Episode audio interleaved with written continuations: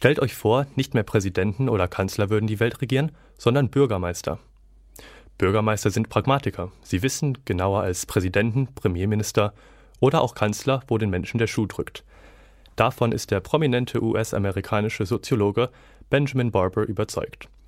Letztes Wochenende beschäftigten sich die 19. Karlsruher Gespräche des Zentrums für angewandte Kulturwissenschaft mit dem Thema Stadt und Demokratie. Zum Auftakt stellte Professor Barber sein Projekt eines internationalen Parlaments der Bürgermeister vor. Es sieht darin die Möglichkeit, die in Not geratene Demokratie wiederzubeleben. Der Wissenschaftsjournalist Stefan Fuchs hat mit ihm darüber gesprochen. Professor Barber, Ihre Vorstellung einer Wiederbelebung der in die Krise geratenen Demokratie durch den Rückgriff auf die Stadt, den Ort, an dem die Demokratie einst historisch entstanden ist, steht in einem sehr unmittelbaren Widerspruch zum neoliberalen Konzept der Stadt, nach der diese ein Unternehmen ist, das Wirtschaftswachstum generieren muss. Das heißt, die großen Städte stehen nach diesem Konzept in einer erbitterten Konkurrenz um Investitionen, Kapital, qualifizierte Arbeitskräfte. Wie kann man diesen Widerspruch auflösen? The threat of global capital to democracy everywhere at the national level, the regional level, and the urban city level uh, is severe. Die globalen Finanzströme stellen für die Demokratie überall eine erhebliche Gefahr dar, sowohl auf der nationalstaatlichen, der regionalen als auch auf der kommunalen Ebene der Städte. Die gute Nachricht ist, dass es die Konkurrenz zwischen den großen Städten um Investitionen und hochqualifizierte Arbeitskräfte gar nicht gibt. Das globale Kapital will ganz einfach überall präsent sein. Ich kenne keine Stadt, klein oder groß, in den entwickelten Volkswirtschaften, Gesellschaften oder auch in den Entwicklungsländern, die nicht von Investoren heimgesucht wird. Es gibt zwar einen Wettbewerb um Geld, um den Sitz der Firmenzentralen, aber es gibt insgesamt genügend Geld, das Investitionsmöglichkeiten sucht, sodass die meisten Städte einen Anteil davon haben können. Das Problem ist also weniger die Konkurrenz der Städte um das global verfügbare Kapital, sondern die unheilvollen Wirkungen, die dieses Kapital in den Städten entfaltet. Wir haben heute von der zerstörerischen Wirkung gehört, die das globale Kapital auf das historische Erbe Londons ausübt. Der Preis für den lokalen Wohlstand ist so sehr oft die Zerstörung der Stadt, in die investiert wird. Das heißt, das Problem ist es nicht, die Attraktivität einer Stadt für ausländisches Kapital zu gewährleisten, sondern die Zerstörung der Stadt durch eben dieses Kapital zu verhindern. So the problem is not how do you get foreign capital, but how do you prevent foreign capital from destroying your city? Die soziale Segregation, das Entstehen neuer Ghettos, das kennzeichnet die Megacities weltweit. Das ist eine der Folgen dieses Kapitals, das dorthin fließt. Wie könnte Ihre Vorstellung von einer globalen Zusammenarbeit der Städte hier Abhilfe schaffen? It's first that cities to resist the corruption of foreign capital and the destruction of heritage sites and the destruction of living places for ordinary citizens. Zuallererst müssen die Städte Widerstand leisten gegen die korrumpierende Wirkung, die dieses ausländische Kapital ausübt. Dieses zerstört nicht nur das geschichtlich gewachsene Bild der Städte, sondern macht das Leben in den Stadtzentren für normale Durchschnittsbürger unerschwinglich.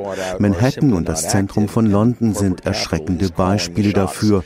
Wir brauchen also ein Mehr an Demokratie Demokratie mehr demokratisch beschlossene Regulierungen und Kontrollen. Im Fall von London muss man davon ausgehen, dass die Gesetzgeber entweder korrumpiert wurden oder sich einfach passiv verhalten haben. Und das transnationale Kapital sagt dann, wo es lang geht. In einer demokratischen Stadt muss das verhindert werden. Mit anderen Worten, wir brauchen eine zupackende demokratische Planung für die Stadt, damit die Investitionstätigkeiten gelenkt werden und bezahlt bezahlbarer Wohnraum erhalten werden kann. Der New Yorker Bürgermeister Bill de Blasio hat die kommunale Politik geändert. Er lässt nicht mehr jedes der großen Bauprojekte zu und besteht darauf, dass es ein Gleichgewicht gibt zwischen Apartment-Hochhäusern für die Reichen und Superreichen und Bauprojekten für den durchschnittlichen oder den armen New Yorker. Die Stadt hat die politische Macht, sie muss sie nur nutzen, um die Bildung von Ghettos zu verhindern, die den Zusammenhalt der Stadt bedrohen. Das ist es, was innerhalb einer Stadt möglich ist. Die Zusammenarbeit unterschiedlicher Städte ermöglicht es darüber hinaus, sich bezüglich der Regeln für Investitionen untereinander abzustimmen. Die politische Macht eines Zusammenschlusses demokratischer Städte könnte dafür sorgen, dass das internationale Kapital eine Stadt wie London nicht komplett aufkaufen kann, sondern dass Investitionen besser verteilt werden, dass Luxuswohnungen und sozialer Wohnungsbau beide ihren Platz finden können. Das könnte nicht nur in New York und London funktionieren, sondern auch in Lyon, Marseille, Frankfurt, Mannheim oder Karlsruhe. Im Augenblick werden die Städte von Investoren erpresst, die sagen, wenn ihr in dieser Stadt unser Geld nicht wollt, gehen wir anderswohin. Wenn Städte zusammenarbeiten, können sie diese Art der Erpressung aushebeln. Ganz ähnlich wie Gewerkschaften im 19. und 20. Jahrhundert die Verhandlungsmacht der Arbeiter stärken konnten. Die kollektive Macht in einem globalen Parlament der Städte kann sehr groß sein. Collective power of cities in a global parliament can be very powerful. De Blasio, der Bürgermeister von New York, ist sicher ein positives Beispiel, der Londoner Bürgermeister eher ein negatives. Hängt es nicht zu sehr davon ab, wie das politische Profil des jeweiligen Bürgermeisters dieser großen Städte ist? It does not depend on who the mayor is. It depends on what the citizens want to elect. Es hängt nicht von der Person des Bürgermeisters ab. Es hängt von der Wahl der Bürger ab, davon, wen sie in dieses Amt wählen. Der Londoner Bürgermeister Boris Johnson wurde von den Bürgern gewählt. Wenn sie ihre Stadt erhalten wollen, sollten sie vielleicht jemand anderen wählen. Das heißt, wenn wir der richtigen Politik eine Chance geben wollen, müssen die Bürger sich engagieren und Bürgermeister wählen, die ihre Interessen auch wirklich vertreten und nicht die Interessen der Investoren. Wir sollten also nicht über Boris Johnson beklagen, sondern über die Bürger, die ihn zum Bürgermeister gemacht haben. Don't complain to Boris Johnson, complain to the voters of England who made him mayor. Gestern haben Sie eine IT-Plattform, eine Webplattform erwähnt, die diese Zusammenarbeit der Bürgermeister weltweit erleichtern soll. Wie wird das funktionieren? Our project is now directed towards convening next October in Bristol and in London two sittings of a new global parliament of mayors. This will not be a conference, it will be an actual development of a new Im Oktober wird es in Bristol und London zwei Sitzungen des globalen Parlaments der Bürgermeister geben. Dabei handelt es sich nicht um unverbindliche Zusammenkünfte, sondern um die Konstituierung einer neuen Institution mit Exekutivbefugnissen. 120 Städte weltweit werden dabei sein.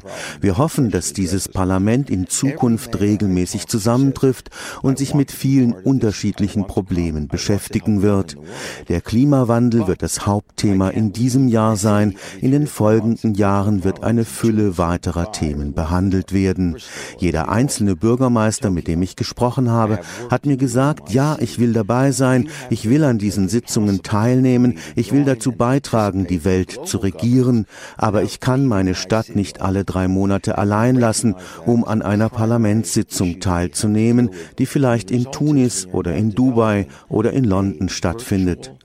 Da bieten sich natürlich die Möglichkeiten der Informationstechnologien an. Deshalb entwickeln wir eine virtuelle Plattform, die es den Bürgermeistern erlauben wird, regelmäßig an solchen Sitzungen des Parlaments der Städte teilzunehmen.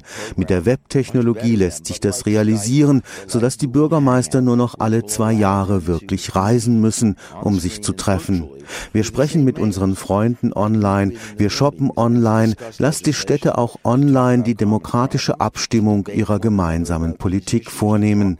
Auf diese Weise ermöglichen wir es den teilnehmenden Bürgermeistern, ihren Beitrag zum Parlament der Städte zu leisten, ohne dass sie ihre Stadt verlassen müssen. Friends online, we do shopping online. Let's do democratic politics among cities online. And if we do that, we will allow the mayors who are joining the new global parliament of mayors to make a genuine ongoing contribution without leaving their own cities. Das war Professor Benjamin Barber im Gespräch mit Stefan Fuchs über seine Vorstellung eines globalen Parlaments der Bürgermeister.